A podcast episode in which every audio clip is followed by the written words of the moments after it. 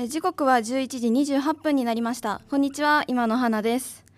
いやねちょっと聞いてほしいことがあるんだけど、まあ、最近こうネット上で知り合った人とかとこう通話で遊んだり仲良くしたりすることが多くてでまあ自分のパソコンを使うことが多いんだけどそれが自分の部屋に持っていけないからこうリビングとつながってる和室でよく通話して遊んだりはするんですけどうちの親がですねあんまりそういうネット上で知り合った人とこう仲良くしたりするのを快く思わない人なんですよ。なんか知らない人だし声も分かんないし声じゃねえや。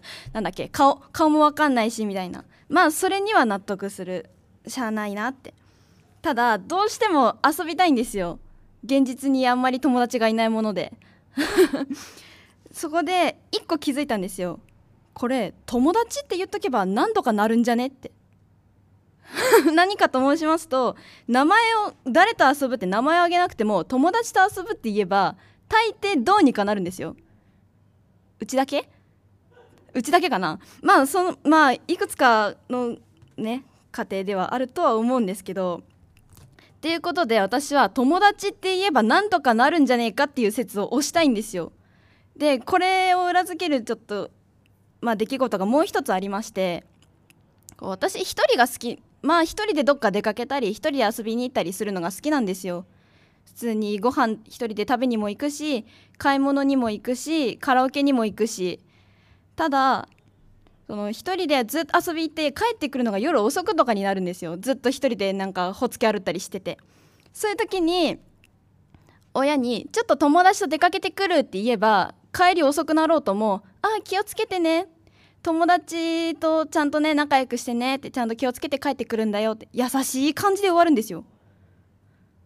多分ね納得してくれる人いると思うんですけどだからあの誰々と遊びに行くじゃなくても友達っていうその4文字だけで4文字魔法の言葉なんですよ。その4文字だけでどうにかなっちゃうんですよ。本当にねあのなんか友達がいないとかなんかどうせいつも一人だしとかなんか親がうるせえうんぬんとかいう場合は友達この4文字覚えてください。友達。魔法の言葉です。まあね。まあこういうまあいろいろあるわけですよ。でも正直友達って欲しいなって思うわけですよ。こう友達と行くって嘘ついて親が「あ友達か」っていい顔して笑顔で見送ってくれる。ただ行く先は一人。切ないじゃないですか。悲しいじゃないですか。そこでね本当に友達と遊び行って。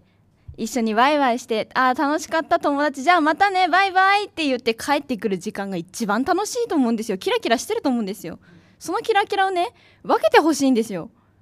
ただねその魔法の言葉としての友達じゃなくてちゃんとした意味での友達を使えるように私はなりたい。うん。何言ってっか分かんなくなってきちゃったよ。切なくなってきちゃったよ。泣きそうだよ。泣きそうだよもう。ちょっとね気持ち変えよっか。気持ち変えるって言ったってね特に何もないんですけれども。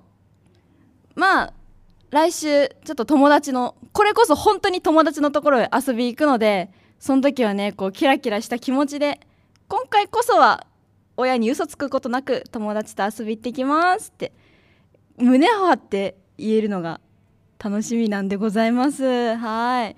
ということでね今日のトークテーマは友達についてです。えーメールはパソコンスマホ携帯ともに「花とお話」のホームページにアクセス。お便りにあるテーマからどしどし送ってください。